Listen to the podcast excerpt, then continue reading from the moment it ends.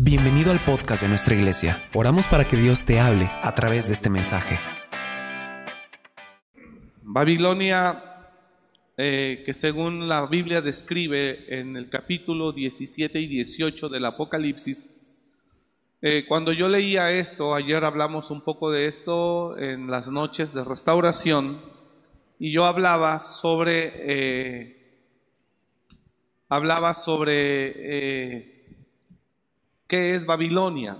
Y sin lugar a dudas, una cosa es Babilonia y otra cosa es el pueblo de Dios. Y algo que hemos podido sentir, no sé si usted, pero yo sí, es una corriente fuerte de influencia de pecado sobre nuestras vidas, de influencia de pecado, eh, de una mente ligera para poder hacer las cosas como el mundo las hace. Dios es muy claro en la manera en la que Él nos habla y dice, salgan de ahí. Yo le compartí que eh, teológicamente hablando, muchos referían que Babilonia se refiere eh, a una ciudad o a una nación. Pero la verdad es de que Babilonia es un sistema. Es un sistema que está arrastrando a todo el mundo hacia una vida liberal y hacia una vida de pecado. En esta semana alguien me envió, no supe ni quién porque no tengo su número registrado, pero me envió cuatro videos cortos de, de, unos, de, unos hermanos o un hermano que estaban en el antro, en el punchis ponchis y, la chela por un lado y todo esto como si nada, ¿no? Y, y yo cuando veo los videos estaban bailando también y le decía a Silvia riéndome, pues cuando menos baila bien, fíjate, siquiera se mueve muy bien, le echa gana. Este, y cuando yo miro eso, alguien me envió esos videos como de TikTok o de estados, que alguien subió un estado o TikTok, algo así, y de ahí los capturaron y me los enviaron. Me dijeron, mire pastor, este, eh, sus colaboradores bien espirituales adorando al Señor. No sé qué Señor, pero adorando al Señor. Mire, yo no me espanto, pero sí nos damos cuenta cómo el mundo está arrastrando a mucha gente. Cuando le enseño los videos a Silvia, ella detecta que también ahí estaba una joven que estuvo con nosotros, con su familia, eh, hace mucho tiempo. Ella sí ya dijo, ya ya no voy. Eh, y ahí estaba también, entonces ahí se encontró al otro hermano y bueno, pues una cosa que yo miro y no me espanto, pero yo puedo mirar cómo el diablo nos arrastra. Y si hay alguien aquí que considere que no es pecado, entonces no le sorprenda si a mí me ve de repente en la cervecería Jiménez echándome una. Que no le sorprenda, porque si usted considera que eso no está mal, pues entonces no creo que me juzgaría mal. No, pero es que usted es el pastor, entonces usted qué es. Mire hermano, hay cosas que si las vemos así tranquilamente, no nos espantamos. Y si quiere que yo me ponga en una posición ligera, le pudiera decir que no está mal. Pero por un punto sí está mal. Hacemos tropezar a la gente. Solo por eso. Solo por eso. ¿Qué haría usted si usted a mí me ve así? Que usted me vea de verdad pasando por ahí y me vea a mí con dos, tres cuates como si nada, echándome unas chelas y bailando y todo en el antro. Es más, hasta la pastora y yo que estemos ahí.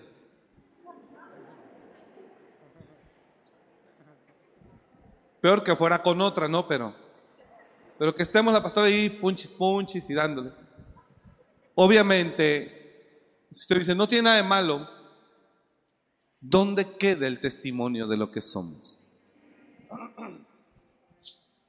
Y, la, y los videos que me mandan de esa persona Yo hablé con esa persona hace unos meses porque Dios me lo puso en la mente.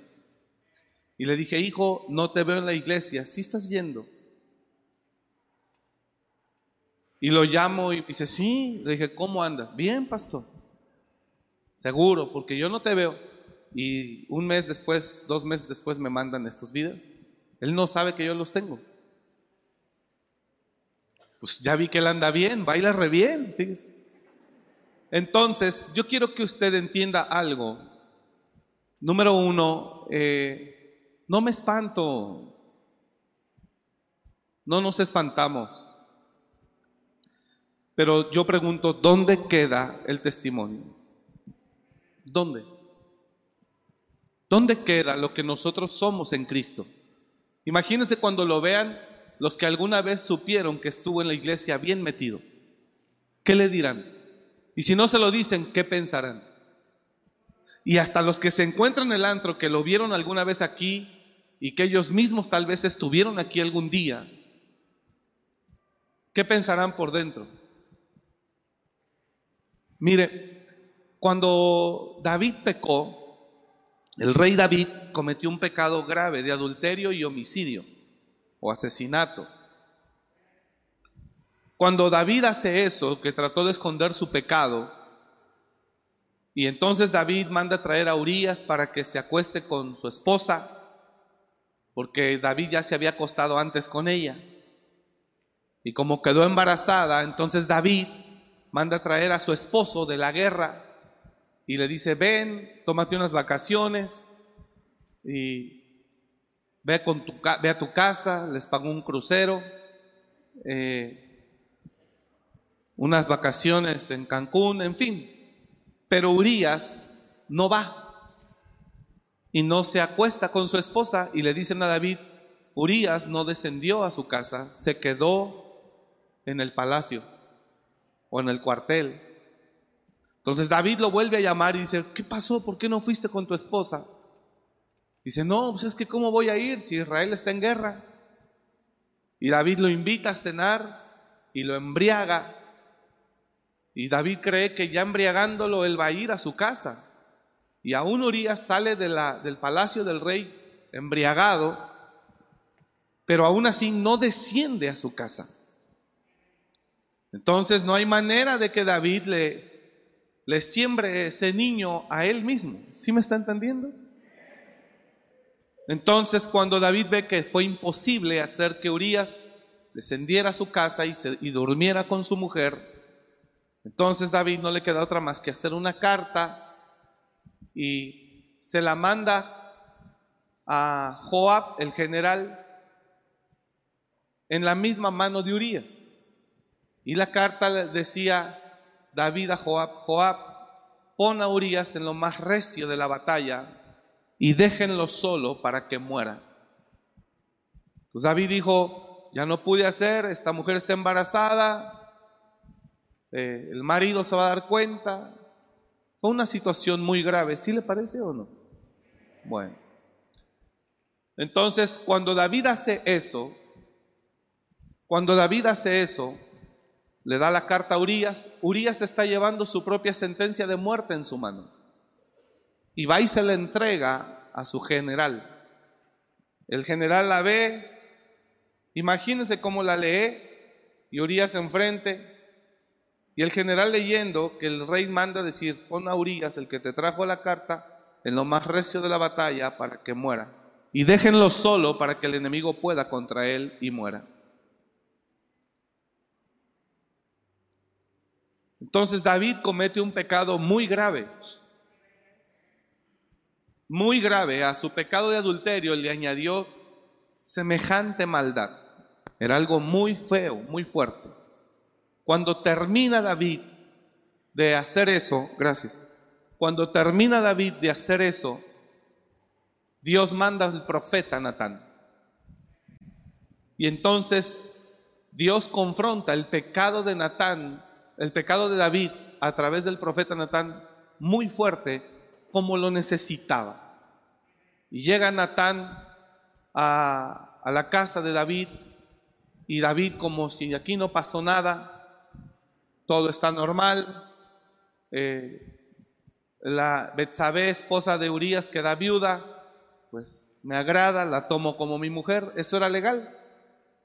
Pues David podía haber tomado a esa mujer, como tomó a Abigail, eh, la esposa de Nabal, etc. Entonces viene Natán el profeta y le dice a David, hola David, ¿cómo estás? Y, David a Natán, bien, Natán, pasa. David se estaba echando unos chilaquiles con huevos estrellados, estaba almorzando. ¿Gustas? Y Natán, no, gracias, estoy bien. Hombre, almuerza, siéntate. Entonces Natán se sienta y le dice a David, David, vengo a comentar, quiero contarte una historia. De ese tamaño confronta Dios a David. Un hombre rico, tenía muchas ovejas, y había un hombre pobre que tenía solo una oveja. Y vino un forastero a visitarlo, a ese hombre rico. El hombre rico recibe al forastero y en lugar de tomar de tantas ovejas que él tenía, fue y tomó la oveja que tenía la única ese hombre pobre. Fue y la tomó para ofrecérsela a ese forastero.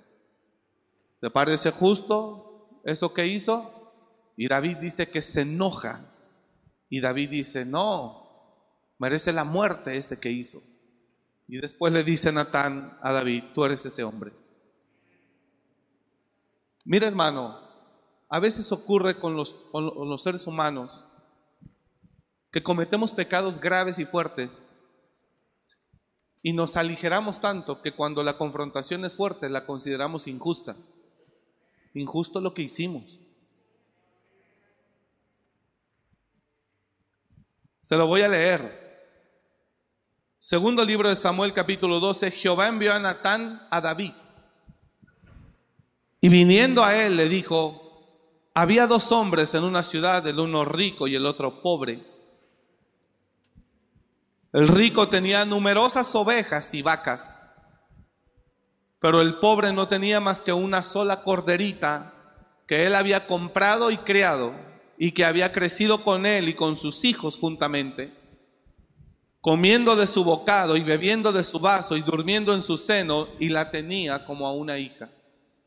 Quiero que vean ese verso, cómo Dios le hace el drama todavía para que David sienta más, que David entienda lo que hizo. No sé si entendió usted.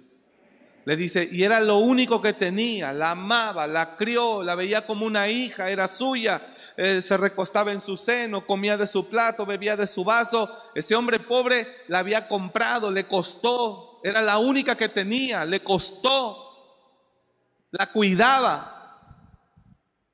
El pobre no tenía, el rico tenía numerosas ovejas y cabras, vacas, pero el pobre no tenía más que una sola. Le está haciendo todavía Natán o Dios a David todavía para que vea lo mal que hizo. Pero el pobre no tenía más que una sola corderita que él había comprado y criado y que había crecido con él. O sea, le mete, le mete sentimiento Dios para que le remueva la conciencia a David de lo que hizo. Juntamente, comiendo de su bocado y bebiendo de su vaso y durmiendo en su seno. O sea, la amaban y la tenía como a una hija. Siguiente. Y vino uno de camino al hombre rico. Y éste no quiso tomar de sus ovejas y de sus vacas para guisar para el caminante que había venido a él, sino que tomó la oveja de aquel hombre pobre y la preparó para aquel que había venido a él. Mire cómo le contó Dios a David la historia para que David se diera cuenta del daño que había causado. ¿Sí está entendiendo? Y el cristiano que se aligera y que anduvo aquí alabando a Dios y predicando su nombre y de repente anda allá afuera como si nada, es porque él no se da cuenta del daño que está causando y el tropiezo que está generando a mucha gente. Por eso el Señor dice, y cualquiera que haga tropezar a uno de mis pequeñitos, mejor le fuera atarse una piedra de molino al cuello y aventarse al fondo de mar que haber nacido.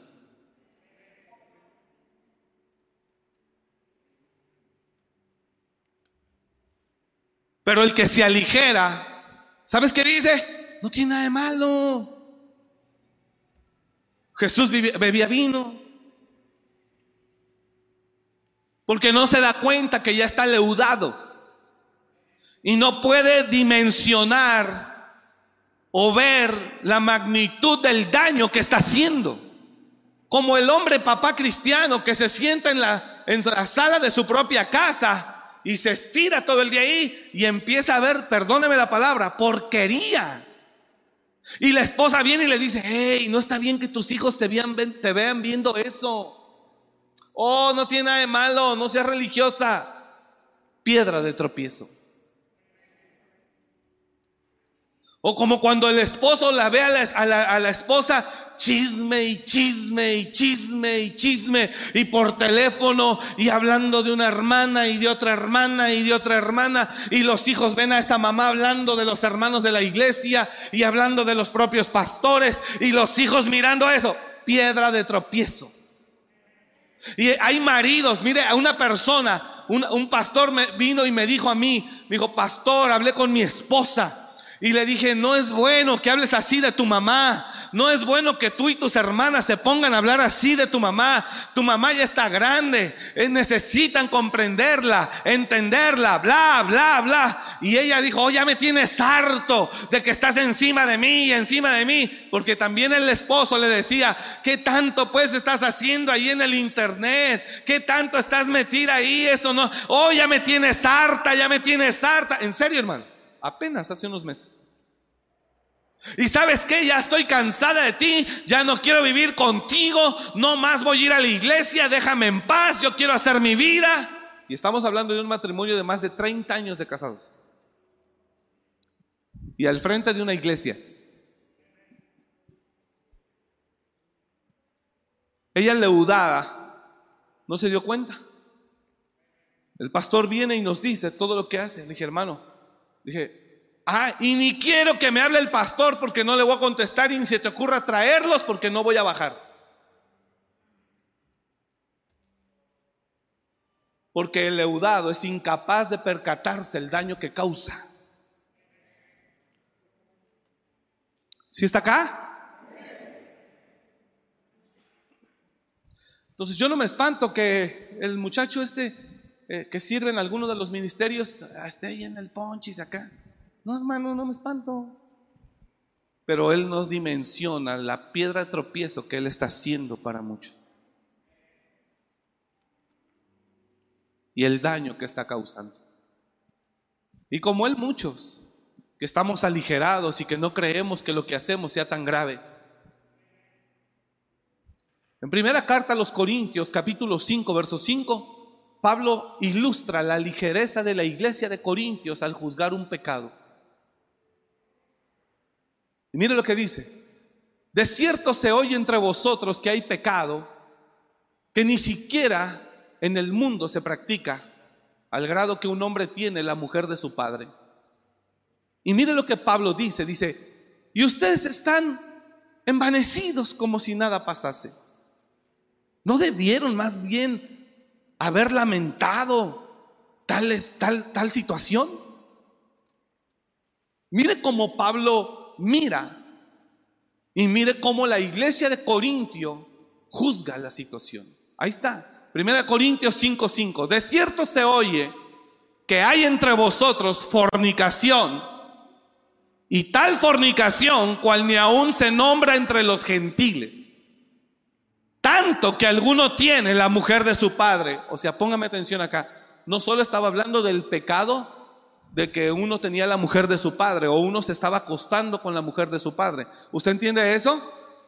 O sea, mi papá trajo a su novia a vivir a casa y yo me estoy acostando con ella y mi papá no sabe.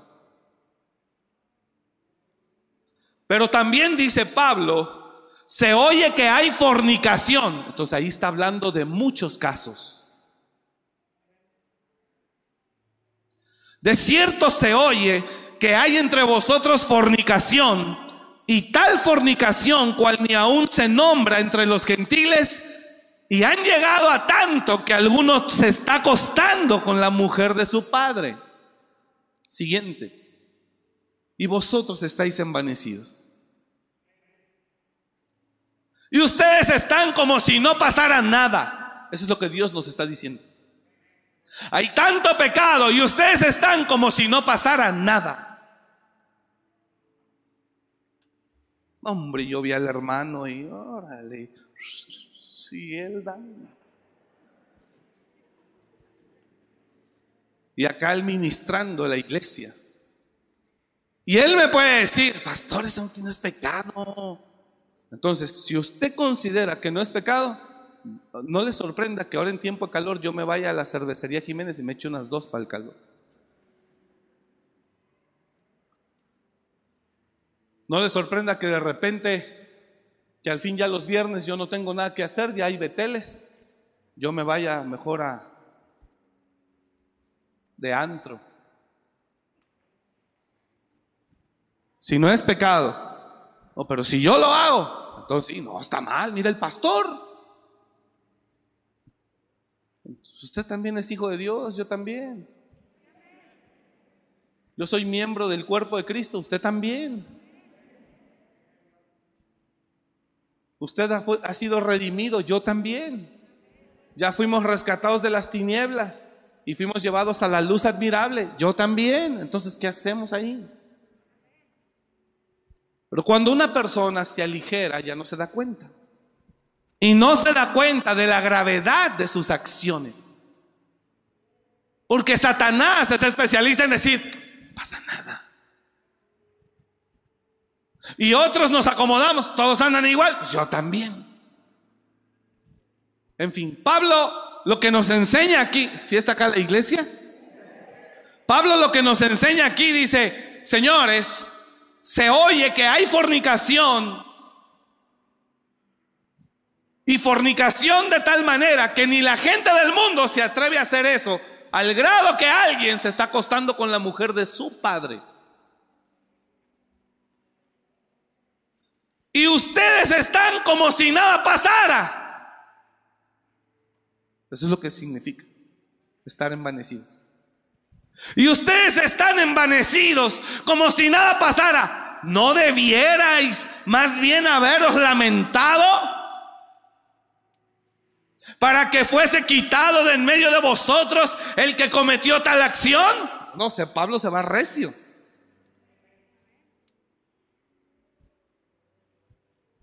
No debieran haber lamentado para que fuera quitado de en medio de vosotros el que cometió tal acción. Cuando ya todo está leudado, hermano, Mira, hay mucha gente en la que nosotros que colabora y que sirve al Señor y tropieza y cae. Y nosotros hemos hecho amor y misericordia.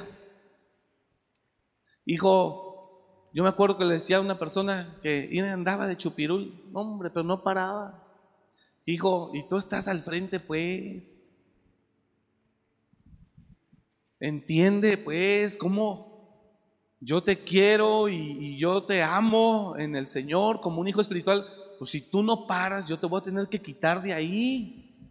Entiende, por favor. No, sí, paz, no, sí, ya. Ahora, no, hombre, y la semana siguiente otra vez y otra vez. Hicimos misericordia para que se ordenara. Mucho tiempo, hermano. Y no quiso. Y entonces tuve como que removerlo del ministerio. Y yo dije, siéntate para que seas restaurado. Ahorita no sirvas. No, prefirió irse de la iglesia. Pregúntame dónde está. Aquí no. Porque la gente cuando la quitas, después de haber hecho misericordia para que se ordene y se arrepienta, porque uno no la quiere quitar de tajo, uno, uno da chance, porque Dios nos da chance. Pero no significa que la chance va a ser toda la vida. Y tampoco significa que así vas a poder servirle a Dios. Diga conmigo, Él da chance. ¿Si está entendiendo o no? Y cuando le dice a la persona, no entendió y el Señor te dice, ya remuévelo. Ok, lo quitas. ¿Sabes dónde está la persona? Se van. Y se van hablando y mal. Entonces Pablo dice, ¿no debieran más bien haber lamentado? Y es ahí donde Pablo nos, nos demuestra que la iglesia de Corintio, como todos andaban mal, nadie decía nada. Nadie decía nada. Y dice Pablo, oiga lo que dice Pablo, ciertamente yo ausente en cuerpo, pero presente en espíritu, ya he juzgado al que cometió tal acción. He determinado, reunido mi espíritu y vosotros, he determinado que el tal se ha entregado a Satanás, a fin de que se destruya su carne, pero su espíritu sea salvo en el día del Señor. Qué tremendo. Dice el Señor, si tú no paras el pecado y tu carne te hace, y tu carne te hace pecar, le puedo quitar la vida a la carne para que tu espíritu sea salvo. Por eso dice la Biblia que la paga del pecado es muerte. Si tú no entiendes, si no entiendes, si no entiendes, entonces yo puedo determinar eso. Regrésame el verso 4. Atrás el gracias. Ciertamente yo como ausente en cuerpo, pero presente en espíritu, ya como presente juzgado al que tal cosa ha hecho. En el nombre de nuestro Señor Jesucristo, reunidos vosotros y mi espíritu, con el poder de nuestro Señor Jesucristo, el tal se ha entregado a Satanás para destrucción de la carne, a fin de que el espíritu sea salvo en el día del Señor Jesús. Y mire, le voy a decir algo, hay gente cristiana que muere antes de tiempo por dos razones, nada más. La gente cristiana que muere antes de tiempo muere por dos razones. Número uno, porque cumplió propósito como Jesús y no tiene más que hacer. La gente que cumple propósito, oiga esto, la gente que cumple propósito, es decir, ejecuta lo que Dios lo llamó a hacer a este mundo, dijo, vámonos, porque si te quedas, te pierdes. Por eso hay mucha gente cristiana que muere y usted dice, ¿por qué murió? Si estaba joven y todo.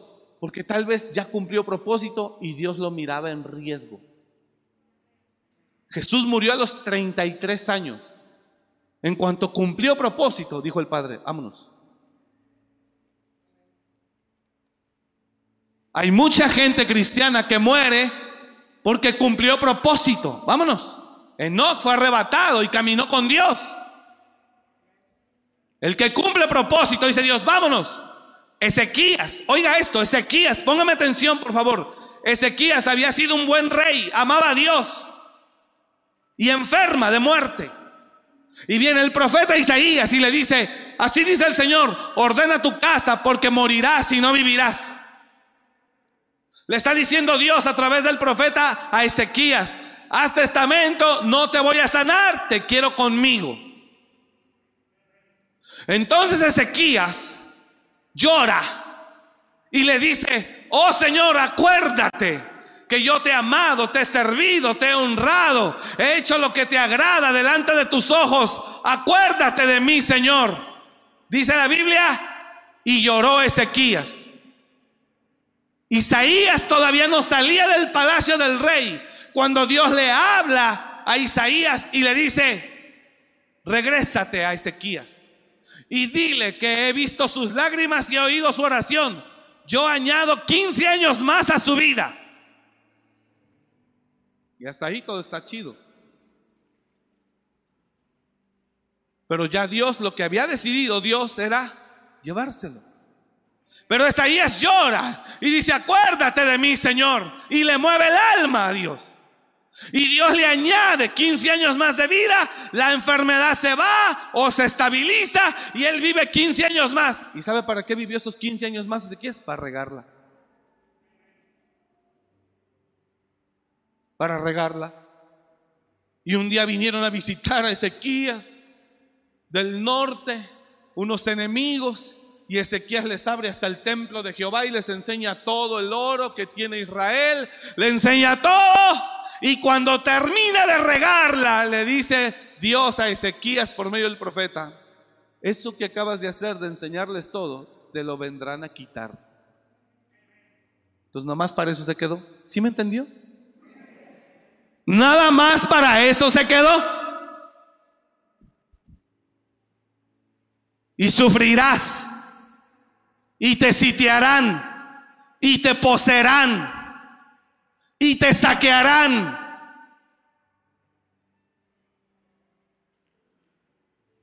Ezequías fue un buen hombre. Hizo lo recto delante de los ojos del Señor. Él restauró el culto a Dios. Él tomó el reino de Israel roto, con las puertas del altar cerradas, con los levitas y los sacerdotes en el mundo. Él tomó el reino de Israel y dijo, yo he determinado hacer pacto con Jehová y he determinado hacer las cosas bien para que nos vaya bien. Ezequías restauró el templo, restauró el culto. Se había acabado la oración cuando Él recibe a Israel, lo recibe en quiebra, lo recibe en pecado, lo recibe en, afrenta, en vergüenza. Y Ezequías hace un buen trabajo. Pasan los años, se enferma y Dios le dice, ya cumpliste, ya restauraste a mi pueblo, vámonos. Y Ezequías le dice, no, dame chance. Y solo se quedó para regarla. Así que no se aferre a la vida más de lo necesario. Y le dijo, Dos, por dos razones las personas mueren, las cristianas. Una, o porque cumplieron propósito.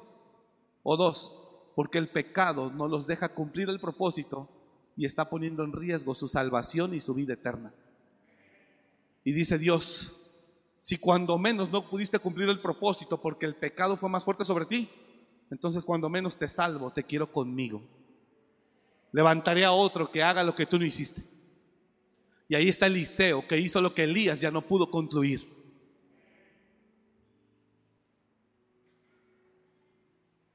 Por esas dos razones. O porque cumplió propósito, o porque no pudo vencer el pecado. ¿Me está escuchando?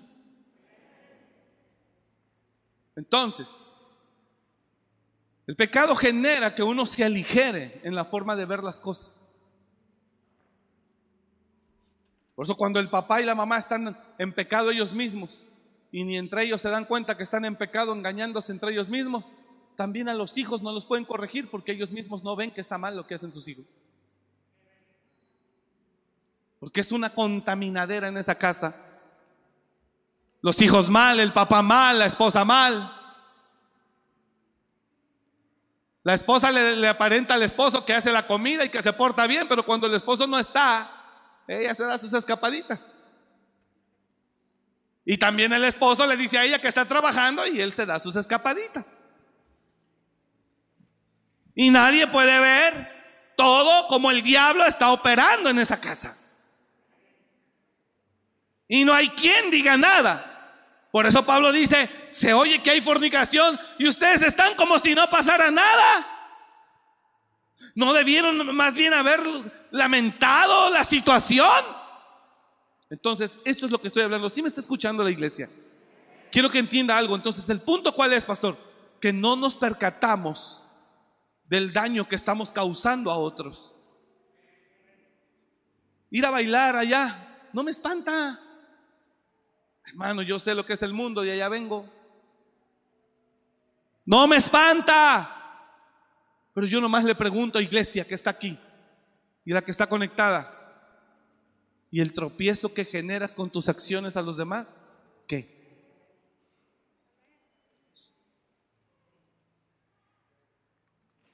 ¿Sabes qué dijo Jesús? Lo dijo muy fuerte, hija. A los fariseos dijo, hay de vosotros escribas y fariseos hipócritas. Fíjate lo que dijo. Dijo, que cruzas mar y tierra para ir a ganar un alma y después con tus acciones lo conviertes en peor que un hijo del infierno.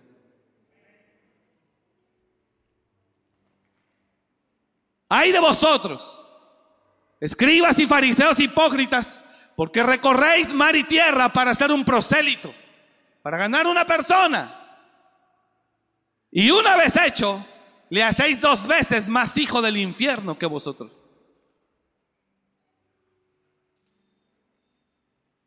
Yo quiero preguntar así con, con, cabalidad, ¿quién de los que están aquí se considera hijo de Dios? Levánteme la mano. Que se considere hijo de Dios. De verdad, no tenga miedo, no tenga miedo. Que diga, yo sí soy hijo de Dios. Ok, baje la gracia. Entonces, tenga, tenga presente que usted representa el reino de Dios. Y el testimonio, el testimonio que usted dé es fundamental.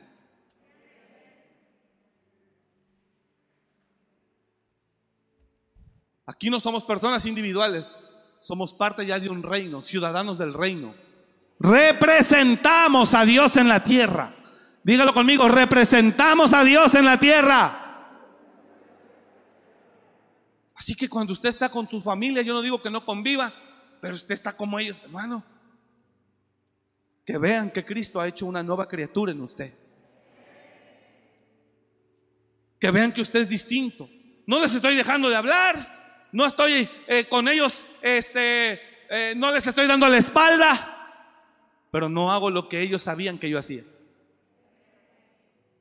Y tampoco participo como ellos. Entonces, un hijo de Dios, dígalo conmigo por favor, un hijo de Dios debe de tener presente eso. Que no te representas a ti misma, representas la iglesia del Señor en la tierra. Y por eso usted se debe de cuidar, no de esconder. Pablo dijo, por causa de los escogidos. Pablo dijo, por los débiles, no lo hagas. Por los débiles no lo hagas.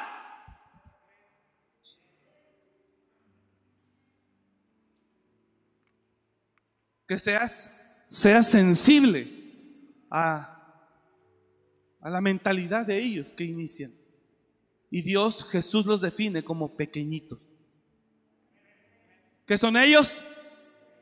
Pequeñitos. Y esos pequeñitos que vienen a la casa del Señor buscando un mundo mejor, porque el mundo de allá ya los traicionó, ya los dejó en la ruina. Esos pequeñitos que vienen acá buscando algo diferente, miren en usted que ya tiene tiempo acá. Conductas indebidas. Entonces ellos dicen, entonces, ¿qué onda?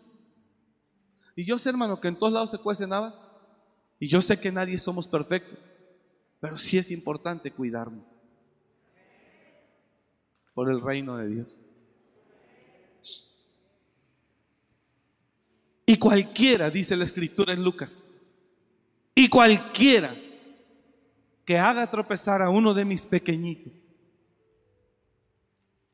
mejor les sería atarse una piedra de molino al cuello eh, las piedras de molino nosotros las conocimos en Israel.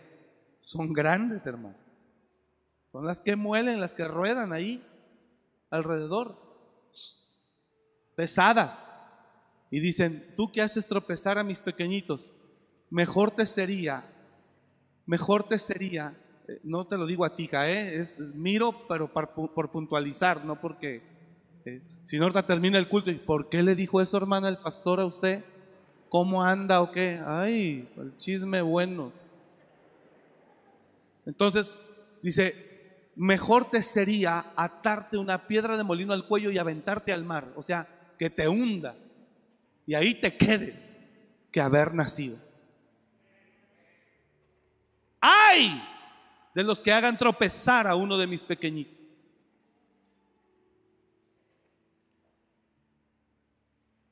¿Alguien está entendiendo? Pégalo, por favor. Mejor le fuera. Atrás, atrás, verso 1. Dijo Jesús a sus discípulos, imposible es que no vengan tropiezos. Yo sé, hermano. Mas hay de aquel por quien vienen.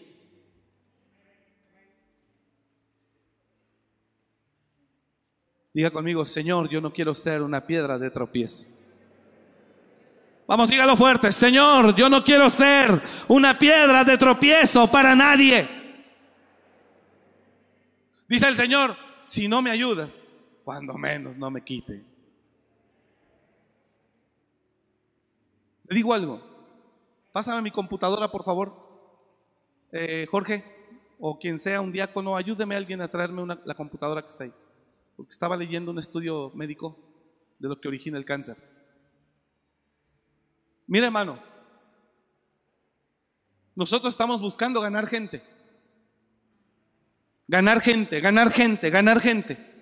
Para Dios.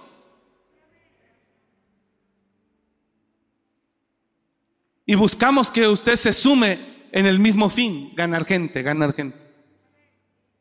Entonces, si cuando menos no gana gente para el Señor, no le dé un mal testimonio que se pierda la gente. Silvia, Silvia me comentaba hace unos días y me decía, ¿puedes creer? Gracias. ¿Puedes creer que hermanos que llegaron al retiro pasado en julio, al retiro pasado, que son alumnos de la maestra Liliana, muchos de ellos nuevos en Cristo, ya están siendo envenenados por gente que ya tiene tiempo aquí.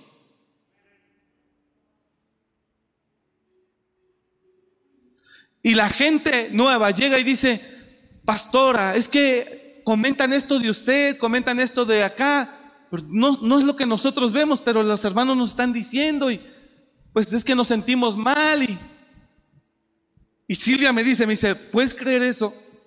Como a, a la gente nueva no falta quien esté ardido o endemoniado, que esté desalentando a esa gente que quiere buscar una vida mejor en Cristo.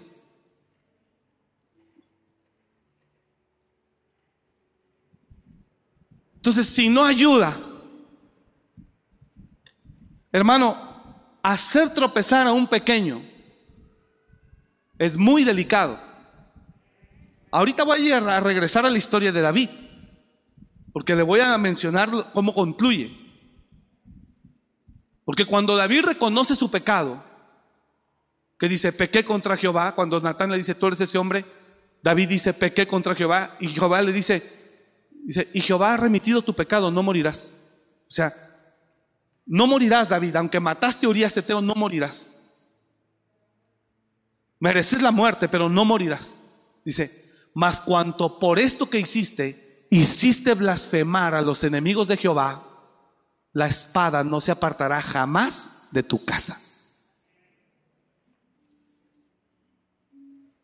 Mas por cuanto por este asunto hiciste blasfemar a los enemigos de Jehová, o sea, los que están en contra de la obra del Señor, la espada no se apartará jamás de tu casa.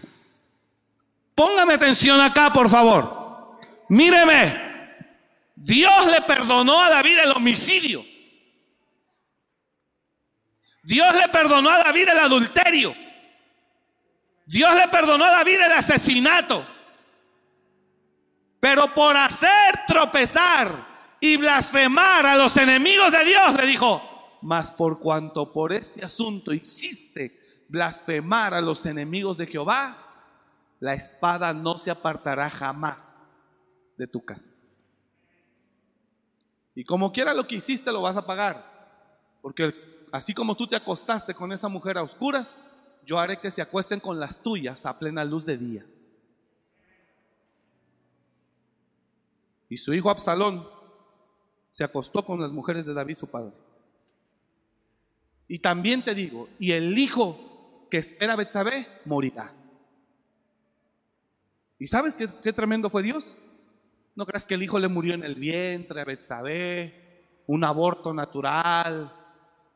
No, Dios dejó que el embarazo se diera, que el niño creciera, naciera, perdón, y una vez para que te encariñes más. Para que te duela, que te encariñes y que lo sientas en tus brazos y después a los 20 días se enferme y esté padeciendo, debatiéndose entre la vida y la muerte. Tú te humilles en oración y ayuno para ver si quizá yo me conmuevo y cambio de parecer y dejo que el niño viva, pero no vivirá pero sí dejaré que lo tengas en tus brazos para que sientas.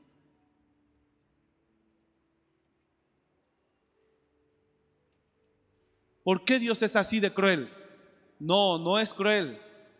Te hace entendido por la ligereza que traes de no darte cuenta de la gravedad de tus acciones. Usted está acá. Más por cuanto con este asunto hiciste blasfemar a los enemigos de Jehová, el hijo que te ha nacido ciertamente morirá. Y la espada, lo dice también, no se apartará jamás de tu casa. Entonces, hacer tropezar a un pequeño hermano es muy delicado. Jesús dijo, dejad que los niños vengan a mí y no se los impidáis, porque de ellos es el reino de los cielos. Y un niño, dígalo conmigo, y un niño es todo aquel que viene a Cristo. Nueva criatura es.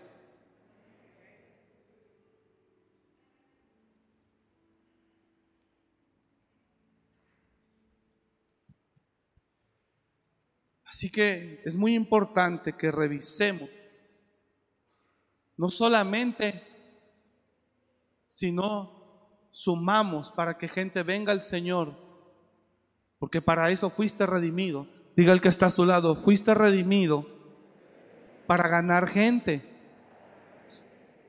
Dice la Biblia, oiga esto, aquí le, compruebo.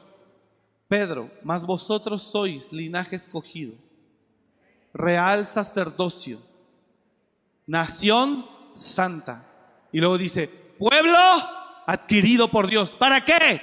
Para que vayas y anuncies las virtudes de aquel que te llamó.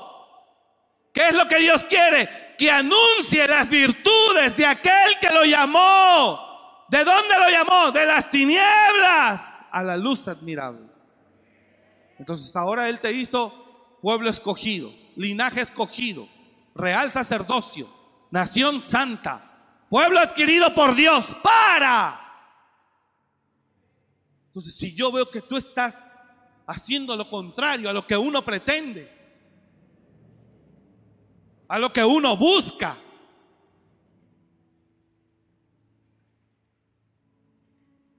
no solamente no está haciendo ganar, sino hasta lo ganado lo está poniendo en riesgo para que el reino lo pierda.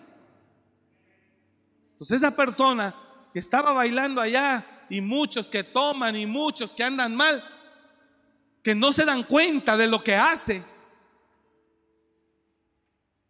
está haciendo tropezar. Y eso acarrea consecuencias a su vida. Fuertes. Mas vosotros sois linaje escogido, real sacerdocio, nación santa pueblo adquirido por Dios. ¿Para qué nos adquirió? No solo para ser salvos, sino para ir a ganar. Diga conmigo, para ir a ganar. Para ir a anunciar las virtudes de aquel que te llamó de las tinieblas a su luz admirable. Entonces, hermano, le decía hace un momento, si no gana para Dios, con todo respeto y amor se lo digo, si no gana para Dios con todo mi amor y con todo el respeto que usted se merece, se lo digo, si no gana para Dios, cuando menos no le saque. No le haga tropezar. Por favor, se lo pido. Por favor, se lo pido. Por favor, se lo pido. Hay gente que quiere servir, que va llegando y tiene ganas y quieren servir. Y los que ya tienen aquí tiempo que ni pasan ni dejan pasar, no, no, no, no, no, no. ¿Qué no ves que nada más es hacer más rico al pastor? Y si se da cuenta que alguna oveja quiere honrar a Dios eh, dándole una ofrenda, no, que no te das cuenta que el pastor, no, hombre. Lleno de veneno y de envidia. Cuando esa persona lo único que quiere es honrar a Dios. y usas la palabra para enseñar. No, si los diezmos no son del Nuevo Testamento, son de la ley. Entonces Jesús, ¿por qué dijo, dada a César lo que es de César y a Dios lo que es de Dios? En el Nuevo Testamento. ¿O a qué se refería Jesús al decir, dada a César lo que es de César y a Dios lo que es de Dios? ¿A qué se refería Jesús al decir, a Dios lo que es de Dios? ¿Qué es de Dios? Pues lo que él estableció en la ley. Pero mucha gente así está, que siente que sabe algo, no sabe nada. Entonces, hermanos, ser piedra de tropiezo, eso es lo que quiero enseñar, es muy delicado. Por eso mucha gente en verdad a veces no ve la suya, pero no se da cuenta todo el juicio que acarrea por todo lo que habla y todo lo que dice. No se da cuenta por qué los cielos están cerrados y por qué no hay bendición sobre su vida. Pedí la computadora porque estaba leyendo esto. ¿Qué es el cáncer? Y perdóneme que le diga esto, pero el cáncer son, el cáncer son células que generan tejidos, tumores. Pero son células que no responden a la instrucción del sistema. No obedecen, no respetan. Hacen lo que quieren. Son las células malas. Y le digo algo, las células que producen los, tumores benignos se quedan neutralizados en una zona aparte. Pero las células malas, cancerígenas, se expanden a los demás órganos y contaminan el cuerpo. Y la Biblia dice en Corintios que usted y yo somos miembros de un cuerpo. Y la Biblia dice, lo acabo de enseñar allá abajo, no este tema que estoy hablando, pero hablé de la cita, que la Biblia dice que el Señor nos ordena que todos somos miembros de un cuerpo, en Corintios 12, y que cuando un miembro del cuerpo sufre, todos deben de sufrir con él. Y cuando un miembro del cuerpo se duele, perdón, se goza, todos se deben de gozar con él. Son células que responden a la instrucción, a la orden que se da. Pero siempre hay gente, el pastor da una orden y hay células cancerígenas en la iglesia. ¿Yo por qué? No, a mí no. Yo no me voy a dejar manipular. No, no, a mí que me van a estar diciendo lo que yo tengo que hacer. Células cancerígenas que invaden otros miembros y que producen metástasis hasta que el cuerpo se muere. Es impresionante las características de las células. ¿Me regala dos minutos? Híjole, ya tengo que cerrar. Para leerle nada más esto. Mire esto. Nada más diferencias Diferencias entre las células cancerosas y las células normales. Las diferencias. Rápido se lo voy a leer. Las células cancerosas son muy distintas de las células normales. Y perdón que lo diga, pero esto yo lo ilustro y lo relaciono con la iglesia. En la iglesia tenemos células que caminan al gobierno del cerebro, a la instrucción que da el sistema. Y hay células que con todo respeto, lo que decía, no ganan y sacan o infectan. Número uno, las células cancerosas se originan sin recibir señales de que se deben formar. O sea, el organismo no le está dando la orden de que se forme a la célula, pero ella ya se formó. Como el que dice, ya Dios me dijo que ponga mi iglesia y yo ya tengo mi iglesia, mi refugio. Vente para servir. Ayúdame, vente. No recibe, esa es la primera. Las células cancerosas se originan, se originan sin recibir señales de que se deben formar. No está tremendo esto que yo cuando lo dije, Dios mío. Las células normales, oiga, las normales solo se forman cuando reciben señal. Las células tienen, las normales, crecen, hacen su trabajo, mueren y desaparecen. Y entonces cuando estás pronto a desaparecer, viene la que sigue. Y la que sigue no entra en operación hasta que no sales tú para tomar tu lugar. Hay un orden, hay un gobierno, hay una señal. La cancerosa, me vale gorro, yo aparezco. Me vale gorro, yo me presento. Me vale gorro, yo me pongo. Yo me manifiesto. No, pero te dije que no, que no aparecieras. No me importa, aquí estoy. Y genero tejido generando tumores. Y me voy a expandir. Y no me vas a parar. Por supuesto que las iglesias tienen cáncer.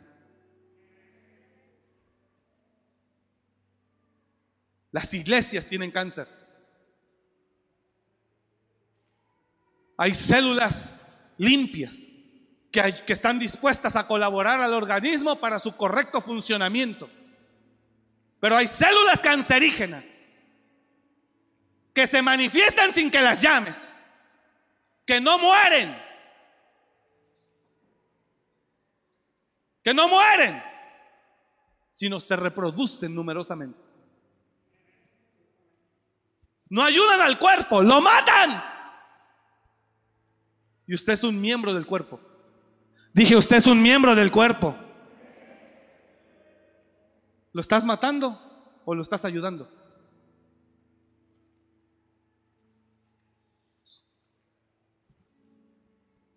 Una célula cancerígena le dijo a una célula a una célula buena, pastor puro dinero.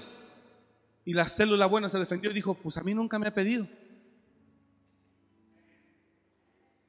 Y no veo que en la iglesia pida. Pero la célula cancerígena fue y le dijo, el pastor puro dinero. La célula cancerígena. Y la célula buena todavía alcanzó a responder.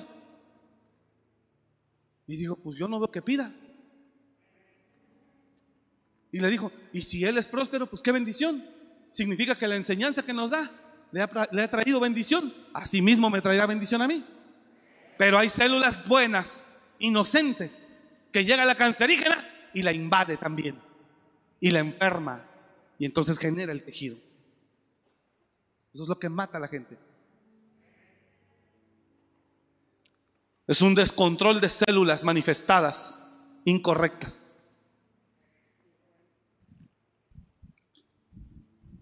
Las células cancerosas se originan sin recibir señales de que se deben formar. Las células normales solo se forman cuando reciben estas señales. Ellas caminan bajo gobierno. Dos, las células cancerosas, las células cancerosas no hacen caso a las señales que indican a las células que dejen de multiplicarse o que deben de destruirse. No hacen caso. Que le dice al organismo, hey, ya, siguen las que siguen, todos nos ayudamos aquí. No, él sigue y sigue y sigue. Este proceso se llama muerte celular programada o apoptosis. Tres, las células cancerosas invaden áreas cercanas y se diseminan a otras áreas del cuerpo. Las células normales dejan de multiplicarse cuando se encuentran con otras células. Y la mayoría de las células normales no se mueven a otras partes del cuerpo. Aquí es la gente que sirve y que respeta el trabajo del que sirve a su lado. Y lo dice Efesios. Cuando todo el cuerpo, bien concertado y unido entre sí por todas las coyunturas, que se ayuda mutuamente. Entonces recibe su crecimiento en amor. Efesios. Las células cancerígenas invaden, invaden, invaden. Las células buenas respetan. De quien todo el cuerpo, oiga, bien concertado y unido entre sí por todas las coyunturas, que se ayudan mutuamente, respetando, según la actividad significa, respetando la actividad propia de cada miembro. Entonces recibe su crecimiento para ir edificándose en amor.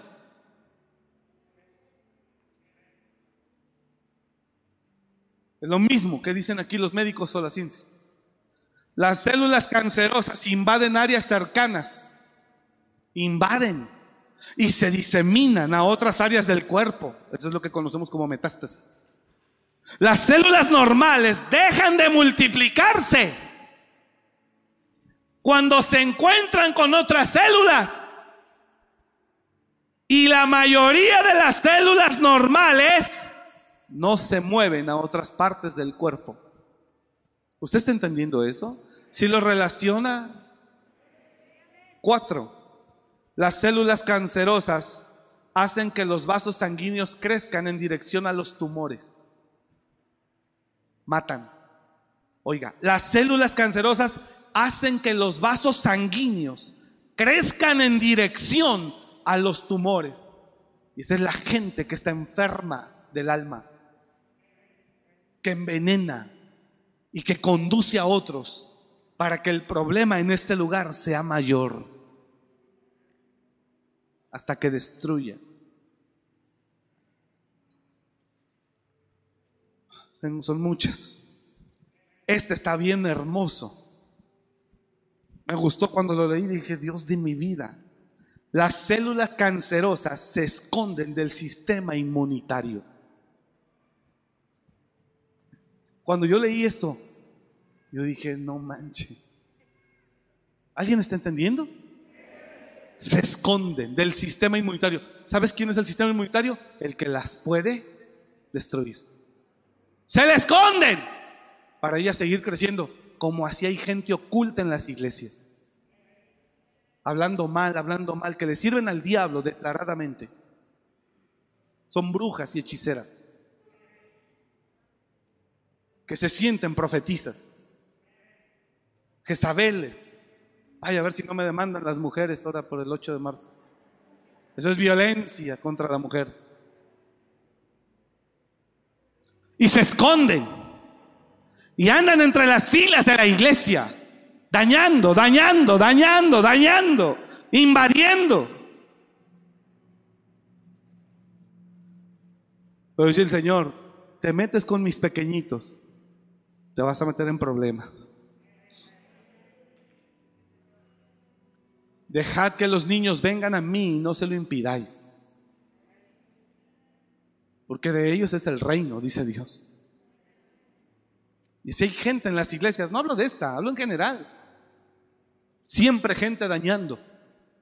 Siempre gente criticando el que se siente líder o copastor o que ya hablando mal, mal, mal, porque él ya quiere lo suyo. Las células cancerosas se esconden del sistema inmunitario. Oiga esto, el sistema inmunitario suele destruir las células dañadas o anormales. Y también las células cancerígenas son células anormales. Eso significa que son personas que nunca entienden la enseñanza, la tuercen, la complican, porque tienen una forma, un espíritu diferente de interpretar.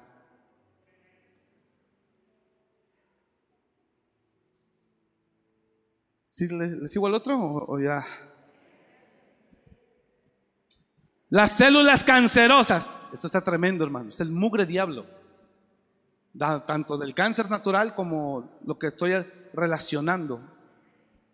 Las células cancerosas no solo se esconden del sistema inmunitario, otro punto, las células cancerosas engañan al sistema inmunitario para seguir vivas y multiplicarse. Y esos son los hermanos que, todo bien, pastor, amén, no, sí, amén, pero están llenos de rabia por dentro, llenos de envidia, de odio. Pero te dicen que está todo bien te engañan para seguir haciendo daño.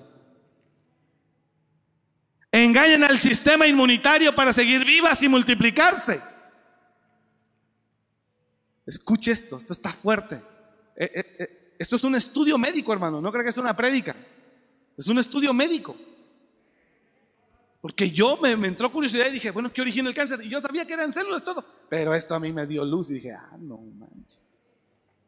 Esta es buena como para darle un recadito a la iglesia. Escuche esto. Ya terminé, escuche. Que al fin viene cada ocho días, regáleme cinco minutos. ¿Qué le cuesta? Las células cancerosas engañan al sistema inmunitario, oiga, para seguir vivas y multiplicarse. Escuche esto.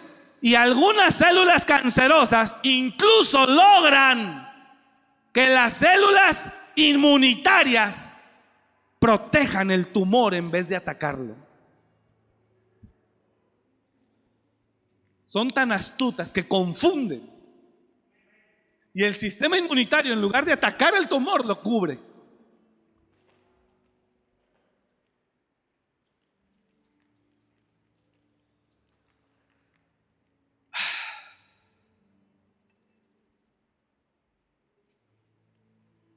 Y último, tengo más, pero ahí, Las células cancerosas dependen de nutrientes que son distintos a los que necesitan las células normales.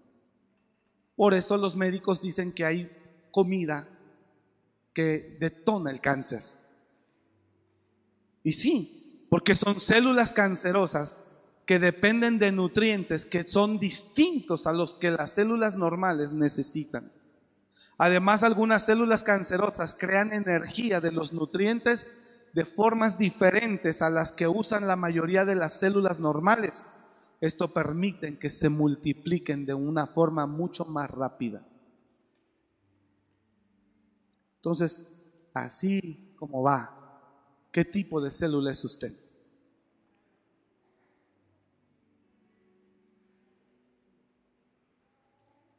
¿Qué tipo de célula es usted? ¿De la buena que obedece la instrucción, que camina apoyando al sistema? ¿O de la que es cancerígena, que busca invadir? ¿Qué tipo de célula soy? Pregúntese. Hay pequeñitos que vienen al camino del Señor. ¿Por qué los hace tropezar? Ellos no tienen la culpa de tu amargura, ni de tu envidia, ni de tu frustración, ni de tus heridas no sanadas, ni de tu falta de perdón.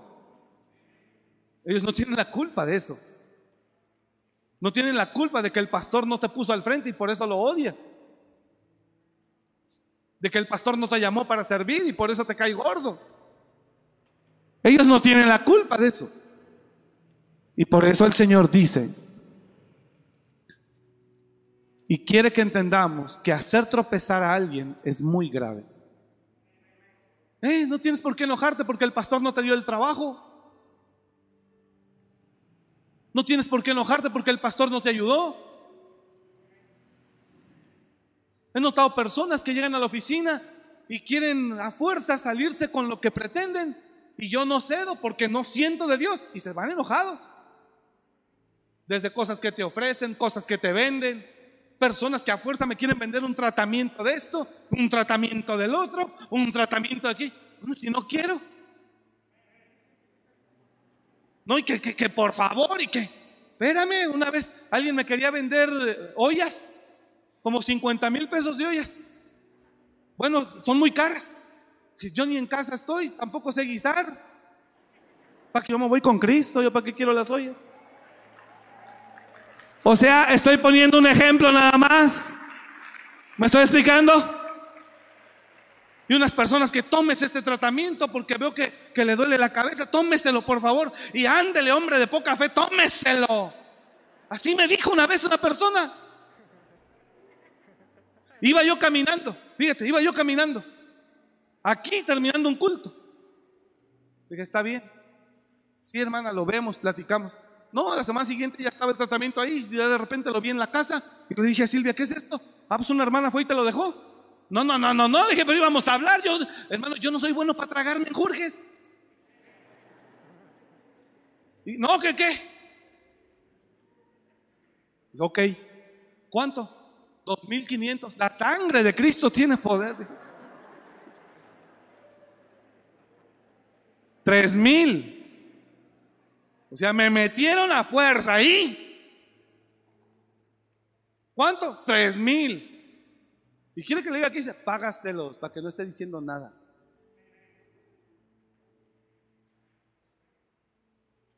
Entonces la gente te aborrece porque no haces lo que quiere. Y son células que salen del orden. O porque no lo pusiste, o porque no lo llamaste. Una célula se descompone fácilmente. Pero no es porque no se le ame, ni porque no nos importe. Claro que nos importa, hermano.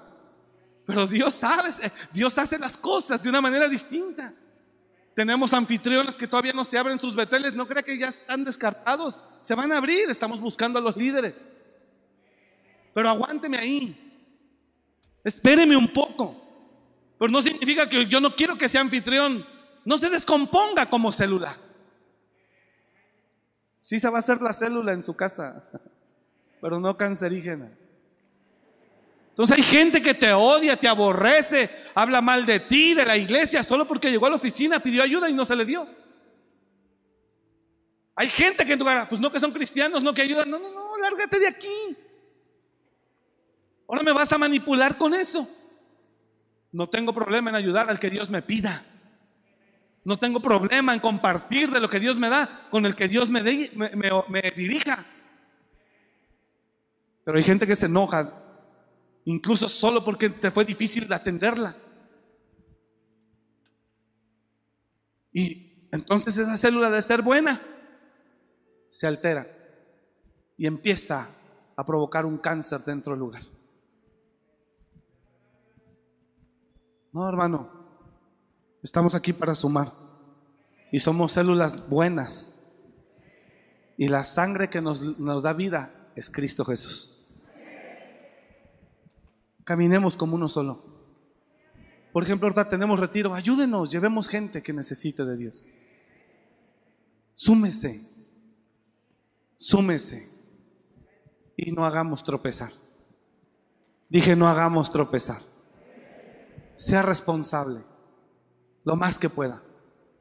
Dije, seamos responsables lo más que podamos como hijos de Dios. ¿Cuántos dicen amén a eso? Oro para que en esta casa haya células buenas en el nombre de Jesús. Que sé que está escrito que siempre habrá cizaña y trigo. Pero yo oro para que usted no se convierta en cizaña, sino sea trigo. En el nombre de Jesús. Amén. Bendecimos tu nombre, Señor. Gracias. Dele un aplauso a Él.